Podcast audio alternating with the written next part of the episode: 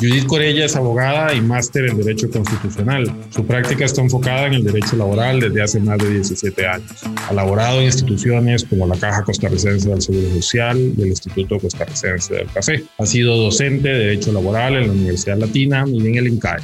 Daniel Valverde es máster en Derechos Humanos de la Universidad para la Paz, socio de ESIJA, donde dirige las prácticas de Derecho Laboral y Derechos Humanos, además de ser el Chief Diversity Officer. Con Judith y con Daniel vamos a abordar el proyecto de ley de empleo público que se ha convertido, con justa razón, en la prioridad del Poder Ejecutivo en los últimos meses. Diseccionando a fondo la ley de empleo público, parte 1. Soy Mauricio París y esto es Lex Talk. Lex Talk llega a ustedes gracias al auspicio de Masterlex. Judith Daniel, bienvenidos a este episodio de Lex Talk, en donde vamos a analizar en dos episodios el proyecto de ley de empleo público. La grabación la hacemos a mediados de marzo de 2021 sobre un texto que está cambiando semana tras semana. Eh, y es importante tomar en consideración que los análisis que hacemos se dan en el contexto del último texto que hemos tenido eh, a la vista. Bienvenidos a ambos y gracias por su tiempo en participar y sobre todo en estudiar el proyecto a fondo en beneficio de nuestra audiencia. Hemos titulado este episodio Diseccionando a fondo la ley de empleo público. Creo que solamente el tiempo nos permitirá saber si esa disección que vamos a hacer va a ser una eh, biopsia o si va a ser una autopsia, dependiendo de si el proyecto finalmente termina siendo eh, aprobado o no. Eh, bienvenidos a, ambos y gracias por estar en Lexport. Gracias, don Mauricio, por la, por la invitación. Igualmente, Mauricio, un gusto estar acá por tercera ocasión. Así es, Dani, fuiste el primer invitado al Talk y es la tercera participación, ya casi que sos eh, co-anfitrión del podcast. Pero muy bien, eh, para empezar quisiera que partamos de una explicación general del contexto del que parte este proyecto. Eh, cómo se regula y cómo se ha regulado el empleo público en Costa Rica y por qué tenemos que cambiarlo. Sé que es una pregunta para un podcast en sí mismo, pero les pido un resumen eh, ejecutivo para partir de una buena base común. Claro, Mauricio, yo voy a introducir el por qué, eh, cómo se ha venido regulando el empleo público en Costa Rica y para que Dani me colabore de por qué creemos que hay que cambiarlo. Eh, la historia de la regulación del empleo público es, si se quiere, un tema histórico desde los años 40. Si vemos la constitución política, el artículo 191 dice, desde un inicio se pensó que debía existir un estatuto de servicio civil que regulara las relaciones entre el Estado y los servidores públicos. A partir de ese momento, en los años 40, eh, se, entiende y se entendió, y ahorita digo en qué me estoy basando para comprenderlo así, que la idea era precisamente que el sector público, entendido de forma amplia, todos los servidores públicos estuvieran todos regidos por un único estatuto. Sin embargo, eso no sucedió y lo que sucede hoy es lo que estamos viendo y lo que estamos enfrentando y que es lo que se pretende arreglar, que no es fácil, técnicamente hablando, no es fácil, son ya muchísimos años en, que esto se ha eh, pues puesto sobre la mesa y eh, no es fácil desde el punto de vista técnico. Y por eso es que estamos tratando de comprender una ley que adelanto es bastante compleja, ¿verdad? Desde el punto de vista legal. Y retomando el tema de que lo que se quería era a partir de ese artículo 191 que hubiese una única norma que regulara a todo el sector público, a todos los empleados públicos, la sala constitucional desde el año 90-91 empezó a matizar ese concepto y decir que no solamente se quería que existiera un estatuto, sino también un régimen único para todos los servidores públicos. Entonces encontramos, por ejemplo, el voto 1119 del 90, el 1588 del 91, y los voy a llevar a uno eh, históricamente que nos da el contexto de qué fue lo que pasó, que es el 1696 del 92, todo de la sala constitucional. la sala en ese momento hace un, un ejercicio histórico para descifrar qué era lo que quería el constituyente en los años 40 e inclusive nos lleva a un transitorio que en ese momento se refería al artículo 140, en donde decía que se iba a promulgar en un término que iba del 8 de noviembre del año 50 al año 53 una ley de servicio civil que tendría como característica principal su aplicación paulatina de, en la, en la, de distintas, en las distintas oficinas de la administración pública, lo cual, evidentemente, y hoy lo estamos sintiendo y viendo como una consecuencia, esa aplicación paulatina no se dio, ¿verdad? La sala incluso nos dice que eso se debe a un tema político, ¿verdad? Un tema político en ese voto nos dice en el 60-95, el 94 nos dice que fue por razones políticas. Entonces, una de las principales discusiones históricas de por qué tenemos que regular al sector público, cobijados todos bajo una misma norma, es porque históricamente hablando así se pretendió por parte del constituyente. Sin embargo, eso no sucedió y lo que sucedió es que el, legislador secundario, a través de leyes, fueron aplicando una serie de normas para cada, eh, si se quiere, organización administrativa, un estatuto para la Caja Costarricense de Seguro Social, creamos el Estatuto del Servicio Civil y sin embargo únicamente es aplicable para gobierno central, el Estado, y ahí es donde encontramos una serie de disposiciones normativas que no son únicas ni cobijan a la totalidad del sector público en sentido amplio, ¿verdad? Entendido en sentido amplio. Entonces, retomando, esto es un tema incluso histórico, ¿verdad? Que uno se va a, los años 50, donde se decía que tenía que ser una aplicación paulatina, no, paulatina y no se dio. Y hoy estamos en este momento volviendo a discutir cómo hacer que ese régimen sea un régimen único. Entonces, tal vez, Dani, ¿qué fue lo que pasó eh, a la hora de tener regímenes independientes, regulaciones independientes para el sector público en instituciones que tienen sus propias normas y han creado sus propias normas, que la discusión principal es que ni siquiera se parecen a veces unas con las otras, ¿verdad? En materia de, de salarios, en materia de lo que gana eh, un servidor en una institución o en otra. Sí, yo creo que, que, el tema importante es que al existir ese fraccionamiento en la regulación en temas de empleo público en, en el Estado costarricense, se han generado diversas disparidades. Eh, solo para entender el, el, alcance que va a tener este proyecto, al 2019 se contabilizaban a través del sistema centralizado de recaudación CICERE que hay aproximadamente 325 mil funcionarios públicos en Costa Rica. Y esos están desperdigados en el gobierno central, en instituciones autónomas, en diferentes poderes del Estado, entre otros. Eso es aproximadamente un 15% de la fuerza laboral del país y esos son los que en teoría estarían afectados por esta ley marco de empleo público si llegara a aprobarse. Otro, otra situación que ha generado este fraccionamiento en la regulación del, empleo público en Costa Rica es que eh, se han generado disparidades importantes dependiendo de dónde labora el funcionario. Muchos estudios de Mideplan de años recientes, inclusive 1 de septiembre del 2020, indicó y encontró diferencias salariales entre mismas categorías y puestos de más del 75% entre diversas instituciones, ya sea, por ejemplo, el caso de un chofer en un, en un ministerio respectivo versus un chofer en una universidad pública. Y, de nuevo, está que por ese fraccionamiento del, del ordenamiento de las remuneraciones en el sector público, de que al no existir un régimen unificado, pues están generando eh, mayores disparidades dependiendo de dónde trabaja el funcionario. Y eso ha generado una alta presión en el presupuesto nacional, donde gran parte de las erogaciones del Estado se va en las remuneraciones de sus funcionarios públicos. Y solo para poner en perspectiva, en el 2018 la OCDE indicó que en Costa Rica las remuneraciones consumían un 50% de sus ingresos corrientes en comparación con otros países de la OCDE cuyo promedio es apenas del 25%.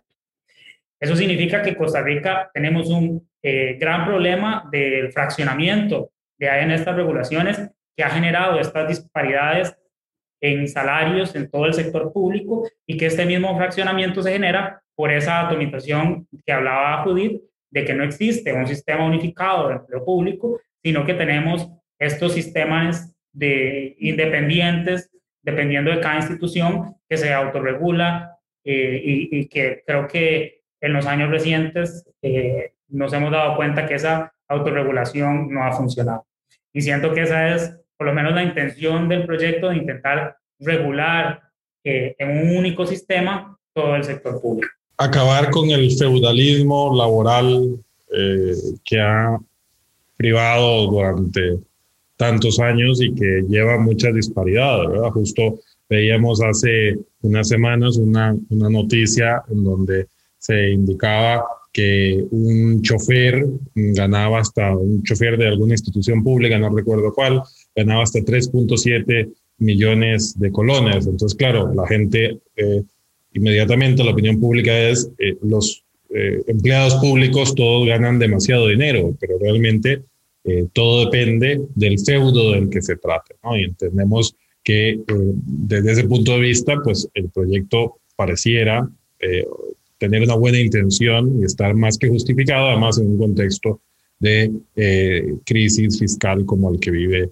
Costa Rica en este momento. Pero para ir ya entrándole a esta, eh, este análisis de fondo del, del, proyecto, tal vez conviene eh, iniciar por el principio. ¿Qué se entendería, de acuerdo a la ley de empleo público, por servidor público? El proyecto en realidad no llega a, a definir qué es un servidor público y yo creo que esa es una falencia importante del proyecto.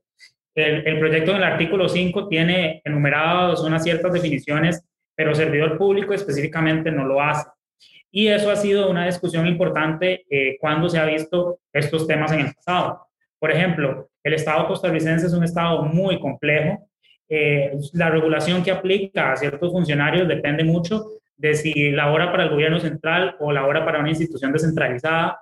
Depende mucho de si es una empresa pública, si le aplica al régimen del sector público o si le aplica un régimen laboral del sector privado. En fin, eh, sería importante para el proyecto definir qué es un servidor público. Eh, interpretamos que por, por la intención del proyecto de abarcar a todos los funcionarios, podríamos definir como servidor público toda aquella persona que tiene una relación laboral con el Estado. Y así debería interpretarse para la aplicación del proyecto. para, para ampliar ese tema, podemos utilizar, eh, como decía Dani, Daniel, eh, no hay una definición exacta. Sin embargo, utilizamos el artículo 2, que es el ámbito de la cobertura de la ley, para poder entender que a todas las personas servidoras que trabajen en el ámbito de cobertura abarcada por esta disposición se van a entender como servidores públicos para efectos de esta ley. Eh, ¿Quiénes son ellas? Bueno, los poderes de la República, el Ejecutivo, Legislativo y Judicial, el sector público descentralizado institucional, conformado por instituciones autónomas, sus órganos adscritos, incluyendo universidades, que eso es un tema complejo, no, vamos no sabemos qué va a pasar con las universidades todavía, la Caja Costarricense del Seguro Social, las instituciones semiautónomas y sus órganos adscritos, y luego hablamos de las municipalidades. Inclusive el artículo 14, para poder entender también quién es servidor público, habla de un régimen general de empleo público y hace clasificaciones de familias de puestos. Quien esté dentro de esas familias de puestos vamos a entender también a esas personas como servidores públicas sujetas al ámbito de aplicación de esta ley, que son personas eh, en un, único régimen general que ahora se aplicaría como los servidores públicos en general, dice el artículo 14, servidores públicos que desarrollen funciones en ciencias de la salud, servidores públicos en funciones policiales, servidores docentes, según el Estatuto del Servicio Civil, personas docentes académicas de educación técnica y superior, quienes administran justicia y los magistrados del Tribunal Supremo de Elecciones y las personas servidoras públicas que desempeñan funciones en el servicio exterior. Bajo ese ámbito de aplicación, con estas ocho familias de puestos, es que vamos a entender, porque efectivamente no hay una definición específica, Vamos a entender que esos son los servidores públicos a los cuales se le estaría aplicando esta ley. Sí, y se trata además de un Estado que tiene 324 instituciones públicas, ¿no? Que eh, leía también hace eh, algún tiempo que, eh, por ejemplo, Panamá tenía, creo que algo así como 100 instituciones públicas menos que las que tenemos nosotros. Entonces, realmente es una, un sector público considerablemente eh, fragmentado. Y en ese feudalismo eh, en el que tenemos, pues algunos de estos feudos ya han comenzado a moverse para ser excluidos de la aplicación de esta norma. Y esto es de las cosas que más han estado eh, cambiando durante las últimas semanas. A este punto, ¿quiénes estarían excluidos de la aplicación de la ley de acuerdo a este proyecto. Eh, hay una norma expresa que las define, eh, define quiénes no están sujetos a esta ley, sin embargo, eh, una vez vista esta norma, también comentábamos que es importante a lo largo y al desarrollo del de, el proyecto de ley, pese a que la exclusión es taxativa y específica, a lo largo del desarrollo de la norma vas a encontrar exclusiones para ciertos temas y ciertos sectores. Entonces la exclusión, eh, para definirlo desde ahora, no está única y exclusivamente en el artículo 3. Hay una exclusión de ciertos temas que hay que ir viendo a lo largo del desarrollo de cada uno de los componentes de la, de la, de la, el proyecto de ley. ¿Quiénes están excluidos? Bueno, los entes públicos no estatales, entiéndase, ICAFE, eh, LAICA, Em, la Junta eh, de Pensiones, em, eh, la Liga de la, de la Caña, entes públicos no estatales.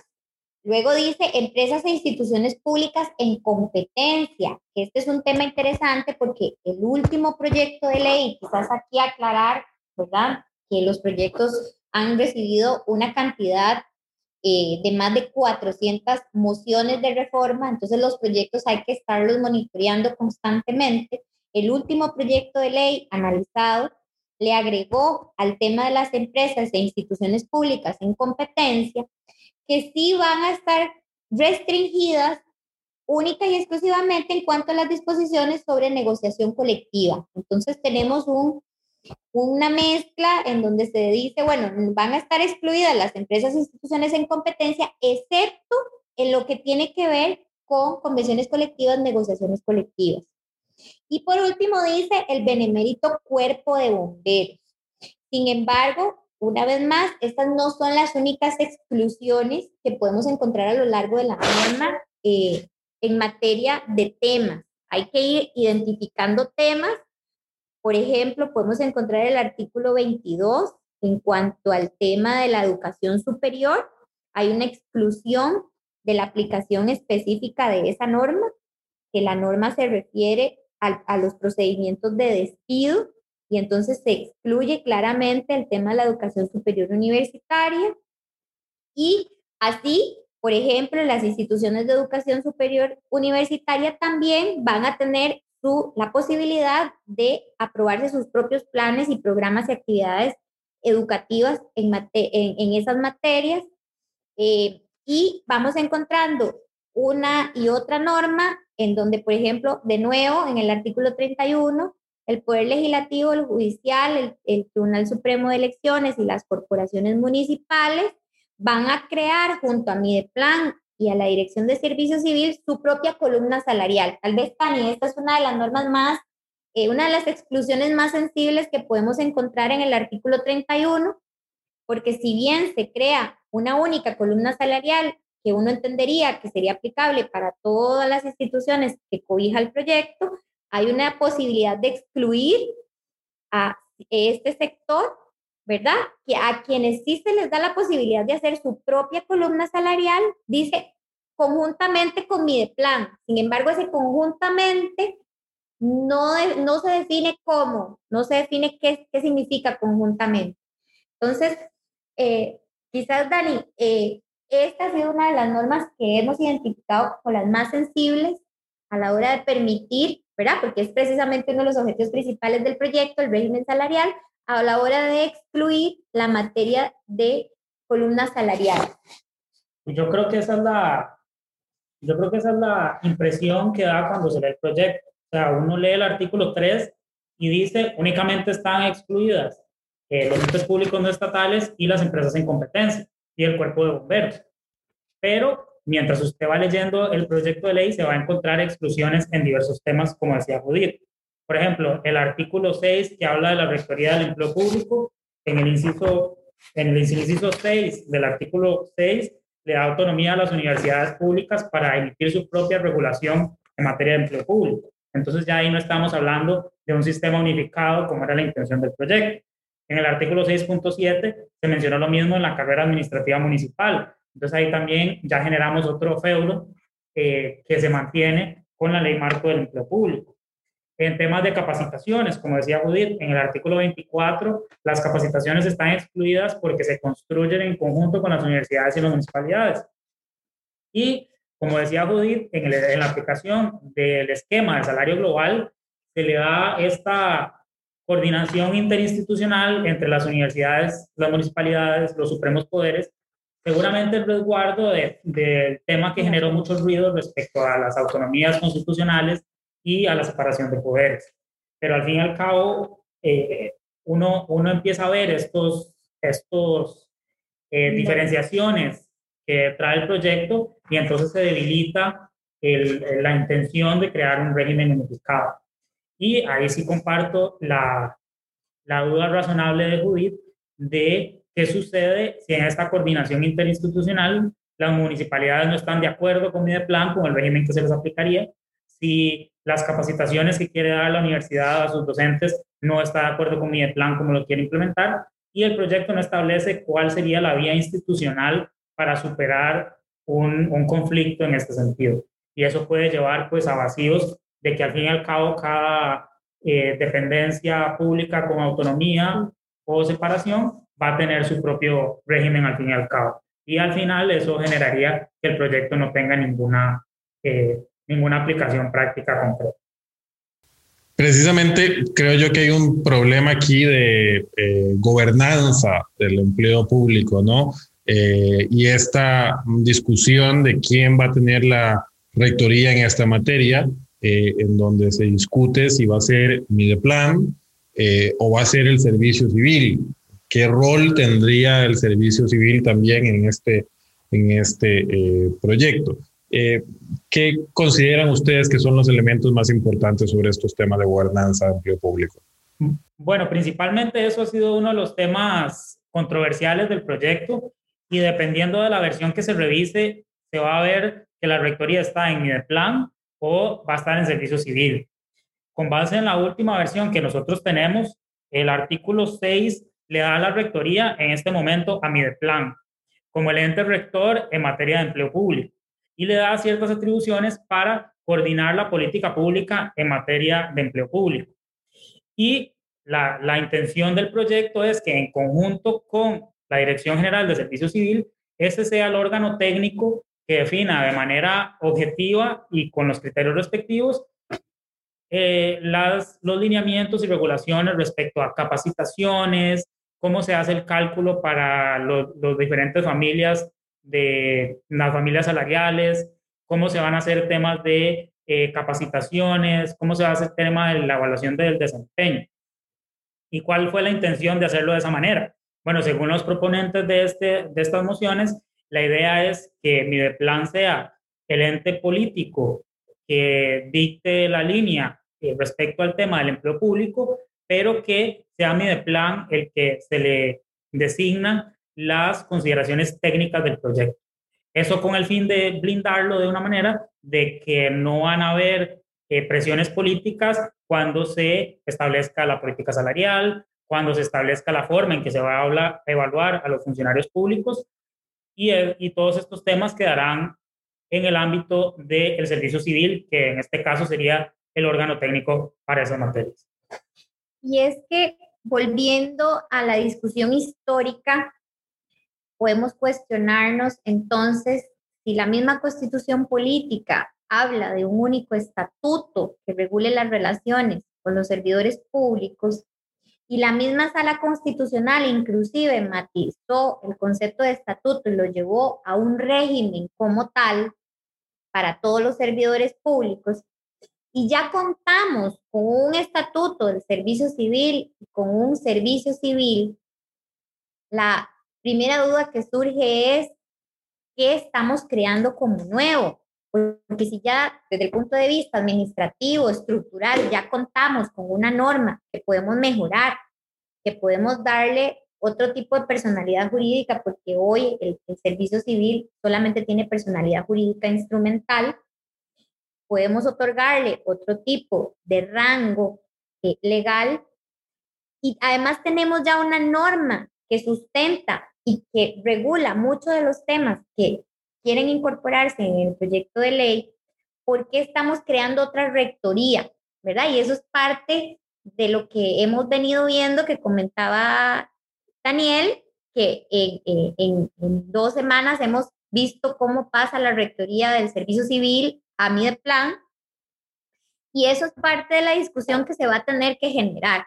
¿Verdad? Llevándola ya a un tema en la práctica, a un tema estructural y administrativo, si ya tenemos toda una infraestructura, toda una norma, todo, todo el personal técnico capacitado para que pueda abordar temas tan técnicos como es el manejo de recursos humanos, ahora vamos a ver eh, evaluaciones del desempeño, escalas salariales, que son temas muy, muy complejos desde el punto de vista técnico, que es manejado por especialistas muy dedicados a ese tema, porque estamos creando otra organización o le vamos a entregar la rectoría a otra organización como Mideplan.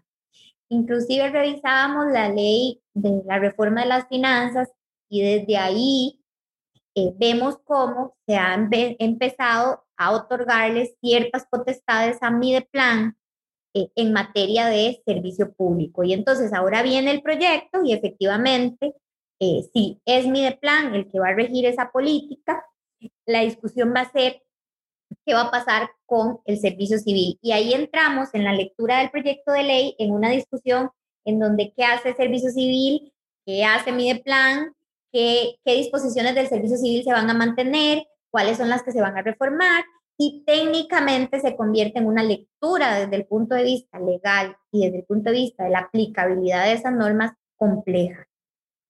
Sí, y creo que podemos prever que va a haber un conflicto de competencias importante entre Mideplan y el servicio civil. Al fin y al cabo, yo creo que ni la propia norma es clara qué temas tiene que regir una y qué temas tiene que aplicar la otra.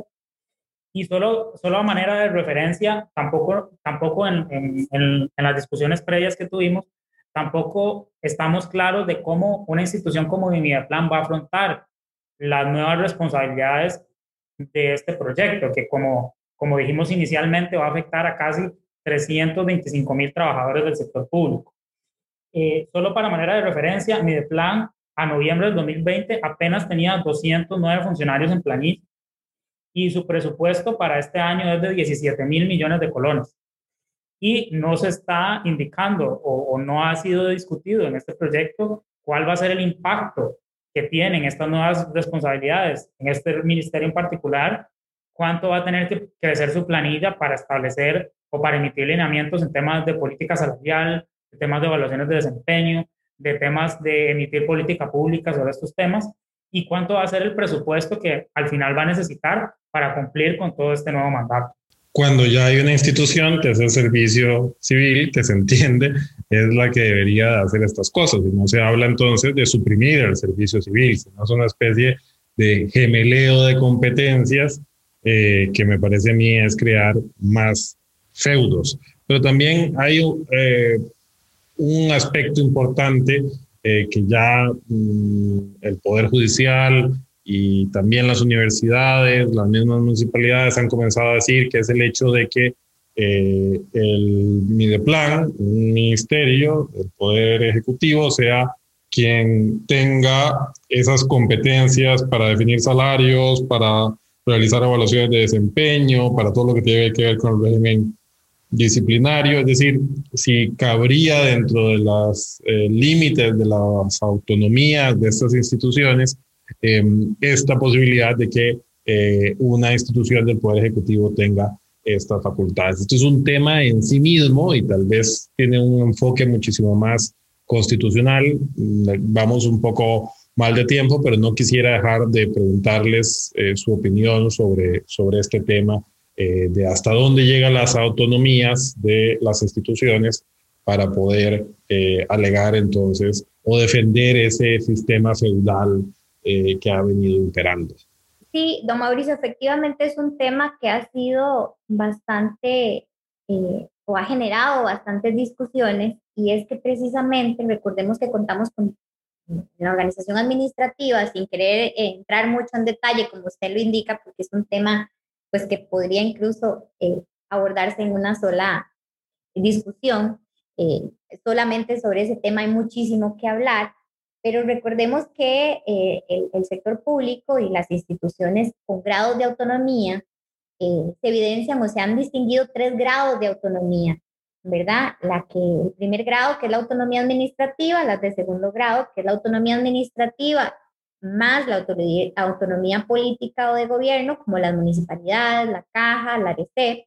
Y el tercer grado, que es el que vemos más, más en la lucha, ¿verdad? Que es el tercer grado de autonomía, que es la autonomía plena, que está reconocida en las universidades públicas. Y es ahí donde se ha discutido ¿Qué pasaría con los roces constitucionales eh, de esas eh, instituciones, universidades públicas que tienen la autonomía de administrarse, de darse su gobierno y organización? Cuando, por ejemplo, solamente por poner un ejemplo, porque identificamos varios, pero el artículo 11 del proyecto de ley habla que los reglamentos autónomos de servicio, que son eh, normativas que son creadas por las por las propias instituciones reconocidas en la Ley General de la Administración Pública, dice las dependencias y órganos del Poder Ejecutivo de previo a la publicación de ese reglamento autónomo deberá contar con el aval de la Dirección General de Servicios Civil. Entonces, no solamente las instituciones con grados de autonomía eh, de tercer grado, identificadas como de tercer grado, se cuestionan ¿Qué pasaría con esos roces constitucionales? Si no, un ejemplo como estos, ¿qué pasaría una institución con un grado de autonomía aprobando un reglamento que previo a su publicación tenga que tener un aval del servicio civil, ¿verdad? Eh, es un tema complejo, es un tema técnico y es un tema que es muy discutido. Sin embargo, identificamos, repito, varias normas como estas eh, que, que podrían eventualmente ser cuestionadas en materia constitucional. Por ejemplo, identificamos el artículo 18 que habla de la regulación de las altas direcciones. Y se crea una categoría de, servidores públicos reguladas que se llaman altas direcciones, que son gerentes, son directores, son las cabezas de las instituciones, en donde la ley pretende que todas las normas relacionadas con ellos estén dispuestas y reguladas en el proyecto de este proyecto de ley de empleo. Y de nuevo, ¿qué pasaría con la autonomía de estas instituciones cuando el mismo proyecto pretende regular las altas direcciones.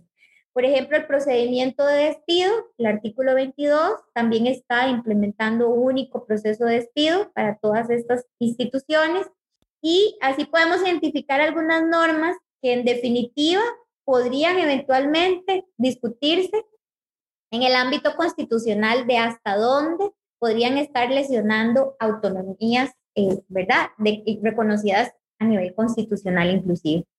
Muy bien, entremos al tema de eh, salarios, que creo yo es de los que puede generar más eh, interés, sobre todo a los funcionarios públicos, que desde luego tendrán una aspiración a que su salario no se vea dañado con este tipo de iniciativas, ¿no? se habla del salario base más pluses, se habla del salario global o salario único, se habla de salarios compuestos. Eh, sobre estos temas, ¿qué eh, ofrece la ley de empleo público? ¿Qué establece al respecto?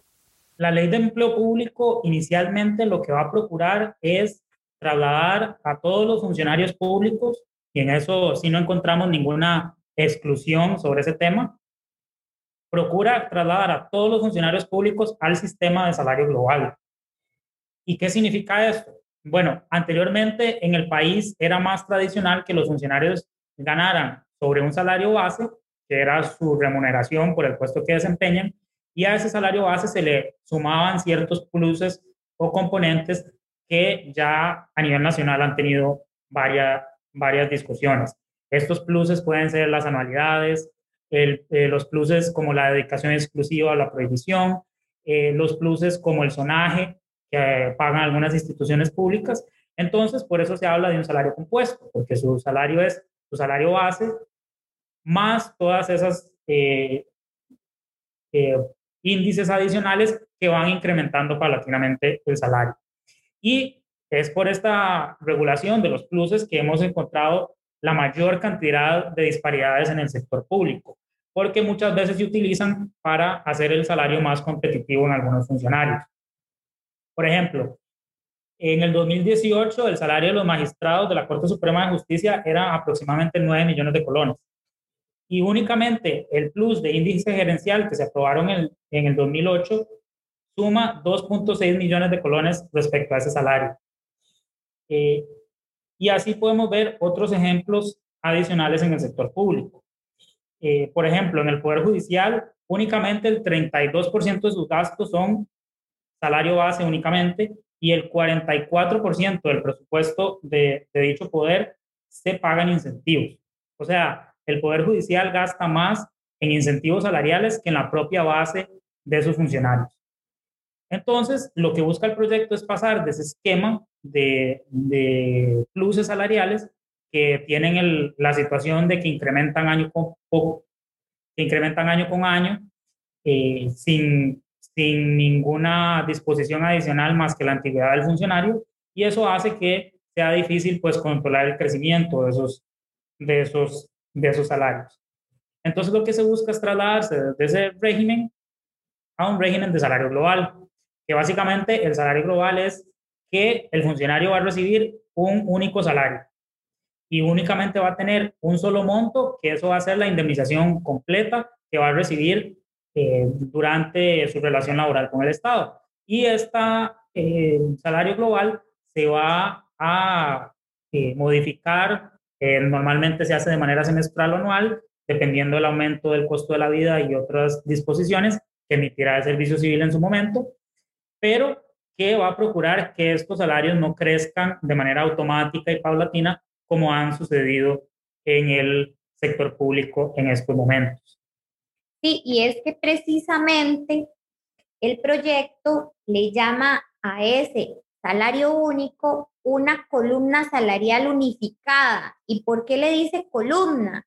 Bueno, porque habla de que se va a establecer precisamente a modo de columna un mínimo, que es el, el salario, digamos, el de la el menor salario y a partir de ahí van a ir escalando como una única columna hasta definir esa política salarial. Entonces va a ser no solamente un único salario, sino también unificado. O sea, que ya no vamos a ver, o lo que pretende el proyecto es que ya no vamos a ver que si Daniel trabaja en una institución y yo trabajo en otra, pero hacemos las mismas categorías de puestos o podemos tener un perfil de puesto similar, Daniel va a tener una remuneración distinta a la mía.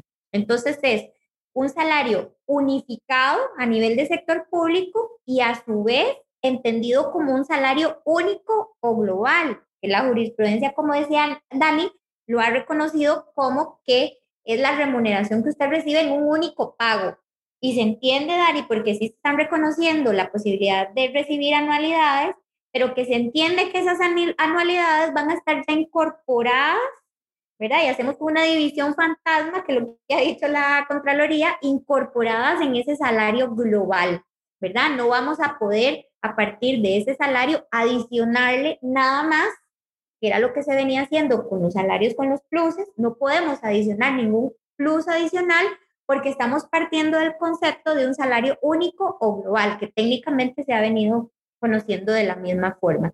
Esas disposiciones las regula el proyecto en los artículos 35 y 37.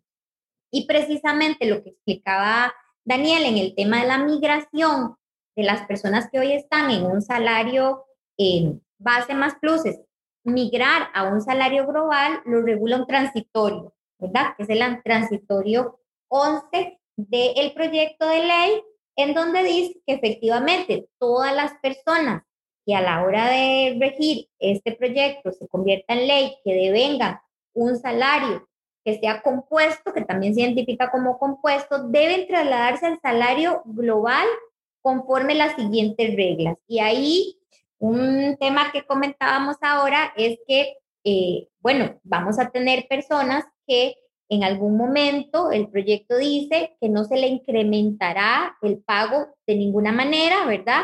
Eh, a esas personas que se trasladen de forma automática a ese régimen y entonces podemos encontrar en, en esos procesos de acomodo brechas salariales, brechas salariales muy distintas en donde una persona que entre por primera vez a una organización vaya a ganar muchísimo menos que una persona que ya esté ahí en esa organización. Y esas brechas salariales pues han, han sido eh, discutidas y analizadas y un especialista en recursos humanos podría dar una perspectiva eh, pues más clara de, de, cómo se trabaja en una institución cuando existen esas brechas salariales, que eso también es todo un tema, ¿verdad? Que el proyecto de ley no aborda, el proyecto de ley no dice cómo disminuir esas brechas o si se van a equiparar esas diferencias eh, en las brechas salariales, nada de eso lo podemos encontrar aquí en, en este proyecto.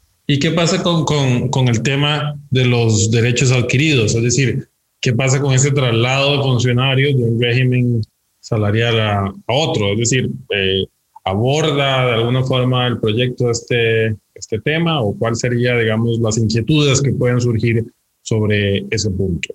Bueno, principalmente lo que, lo que sí hay que aclarar es que el proyecto o, la aplicación del proyecto, normalmente cuando se han aplicado estos traslados que no son nuevos en diversas instituciones públicas de este salario compuesto a un salario global, lo que se busca es que no se puede reducir la, el salario eh, total de lo que recibe el funcionario por la aplicación de esta migración. Y el transitorio lo que dice, pues básicamente es, si usted ya recibe un salario base más pluses más alto de lo que usted recibiría por salario global, usted no va a recibir incrementos hasta que esa base esté eh, en igualdad con el salario global. Y para aquellos funcionarios cuya base, cuyo salario base más pluses esté por debajo del salario global, si hubieran, si, hubieran entrado a la función pública con ese salario, lo que dice el proyecto es, para evitar una erogación eh, por parte del Estado en una situación fiscal como la que estamos, que usted va a seguir ganando su salario base más pluses hasta que llegue a su base de salario global. Y eso genera, como dijo Judith, pues va a generar funcionarios que van a eh, ganar menos que funcionarios que entren de nuevo ingreso o personas de nuevo ingreso que van a ganar menos que funcionarios que se migraron, pero que tenían un salario base más componente más alto. Eh, y si ha habido una discusión jurisprudencial respecto a si ese cambio o esa variación de un salario base más componentes, de que yo tengo la seguridad o la certeza de que se me va a ir incrementando año con año por el, simplemente, por el simple hecho de, de acumular antigüedad en el sector público versus un salario global que por, eh, por ejemplo, en, en, la situación fiscal que estamos no va a aumentar de la misma manera que un salario base más componentes. Entonces, cuando empecemos a ver esas disparidades de que los funcionarios detecten que están ganando menos de lo que hubieran ganado con un salario base más componentes, ahí vamos a ver un aluvión de demandas laborales donde van a exigir trasladarse al anterior régimen. Y no son demandas que van a ser nuevas o novedosas en nuestro sistema, sino que ya esas discusiones se han visto en el, en el sector público, donde, el, donde la base de la discusión es si yo tengo un derecho adquirido a que se me mantenga mi salario base más componentes con los incrementos que eso implica. Y ya casi vamos a, a terminar este, eh, esta primera parte de, de, este episodio pero antes quisiera hacer un par de preguntas puntuales para cerrar este tema eh, salarial. Eh, sobre la política salarial, eh, ¿qué restricciones contiene el proyecto de ley marco de empleo público? Yo creo que la restricción más importante y más severa que trae el proyecto es en el artículo 38, que básicamente determina que el salario más alto del sector público va a ser el del presidente de la República, que según información del 2020 estaba en aproximadamente 5 millones de colones. Eso significa que si se aplica eh, de manera eh, transparente el proyecto, se tendría que readecuar a ciertas funciones en la alta jerarquía, como define el mismo proyecto, sus salarios a este máximo eh, autorizado. Y además el mismo proyecto define de que se tiene que definir por política salarial los salarios de estas altas jerarquías, como el, los salarios de los vicepresidentes, de los ministros, de las gerencias de las instituciones autónomas y, y, demás entes públicos, de la Procuraduría, de la Contraloría e inclusive de los rectores de las universidades públicas. Entonces, ahí vamos a ver una limitación importante a, a estos altos salarios del sector público si se aplica eh, de manera taxativa esta limitación.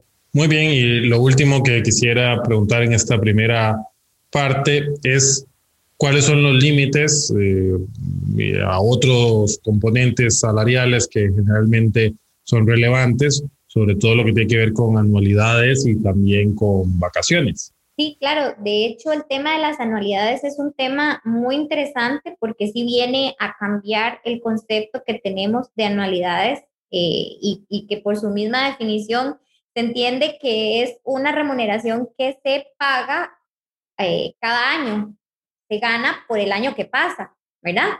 Eh, se gana por el tiempo, no se gana por un desempeño o por un cumplimiento de una meta o por otro tipo de requerimiento.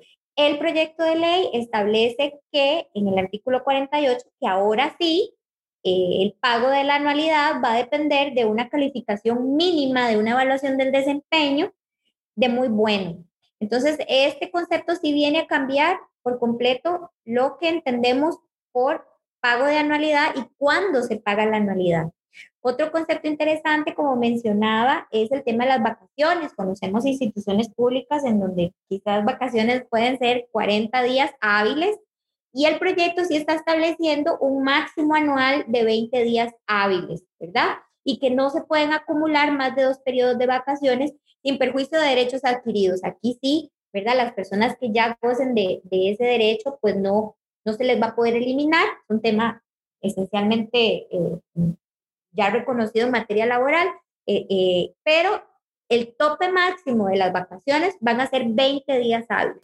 Muy bien, perfecto. Con este mm, punto vamos a terminar esta primera parte eh, de esta disección que estamos haciendo a fondo sobre la ley marco de empleo público. Los invitamos a seguir también con la segunda parte de este episodio.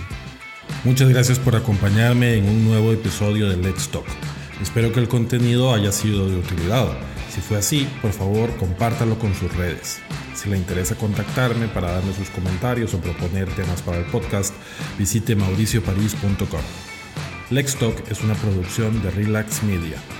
Este contenido no constituye asesoría legal.